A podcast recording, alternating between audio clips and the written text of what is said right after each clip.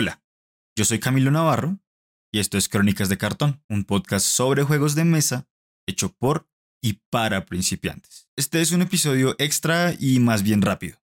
Este fin de semana que acaba de pasar, estuvimos con el equipo de Crónicas en un retiro corporativo jugando juegos de mesa fuera de la ciudad y pues no pudimos grabar el episodio completo sobre cómo enseñar juegos de mesa. Así que hoy les voy a contar, así que hoy les voy a contar la historia del manifiesto posavasos.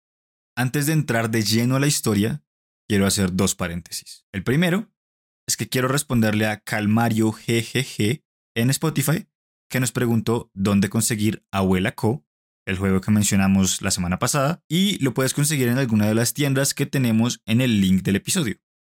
O directamente con Maki Juegos, M-A-Q-U-I Juegos, y los encuentras así en Instagram. Y lo segundo es que quiero darle gracias y crédito a Rubén Cadavid, que nos contó un poquito de la historia que yo les voy a contar ahora.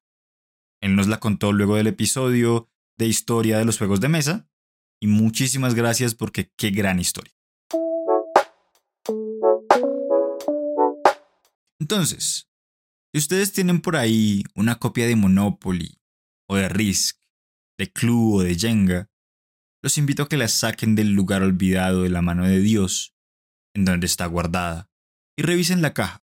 Miren la cubierta, miren los lados, denle la vuelta y mírenla por detrás. El arte es lindo. Por ejemplo, el de Risk y el de Club me gustan. Ahora compárenla con una caja de un juego de este siglo que tengan por ahí. En este caso, yo tengo aquí a la mano mi copia de Santa Mónica el juego con la paleta de colores más linda que he visto últimamente, por cierto. Y aquí dice, un juego de Josh Wood y arte de Jeremy Nguyen. Los otros no, los viejos. No dice quién los diseñó ni quién hizo las ilustraciones. Y esta es la historia de ese cambio. El 4 de febrero de 1988, durante la Feria Internacional de Juguetes de Nuremberg, porque en esa época no había convenciones específicamente de juegos de mesa, 13 autores alemanes de juegos de mesa firmaron sobre un posavasos una declaración. Ninguno de nosotros dará un juego a una editorial si su nombre no está en la portada de la caja. Clarito, fueron 13 alemanes que se le pararon fuerte a las editoriales y desde entonces todo cambió. La industria de cierta manera se revolucionó porque los juegos de mesa empezaron a parecerse más a los libros y menos a los juguetes, que era un poco como se los trataba antes. Nadie se pregunta quién diseñó Max Steel, no tengo ni idea. Esa noche se conoce en alemán como Perlhund Abend, o como sea que eso se pronuncie, pero significa la noche de Perlhund y Perlhund es pavo porque quien impulsó este manifiesto fue Reinhold Witting, el dueño de la marca de juegos ediciones Perlhund. Gracias a estos tres alemanes, la industria es lo que es hoy. De lo contrario, los autores no tendrían visibilidad, ganarían menos dinero y no se habría incentivado la creatividad que nos ha llevado a tener los juegos que tenemos hoy.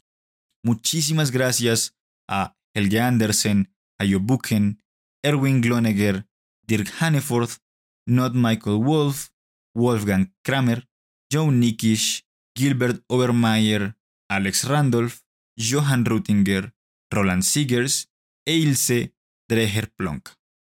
Por supuesto también a Reinhold Wittig, que fue quien impulsó más. Gracias por escuchar este episodio.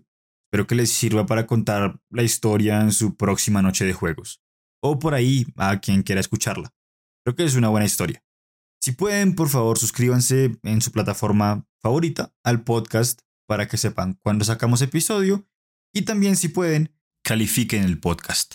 Cinco estrellas si les gusta y una si no les gusta. La otra semana estaremos de vuelta, ya con Liz, para contarles cómo enseñar un juego de mesa o cómo nos ha funcionado a nosotros. Que los dados estén de su lado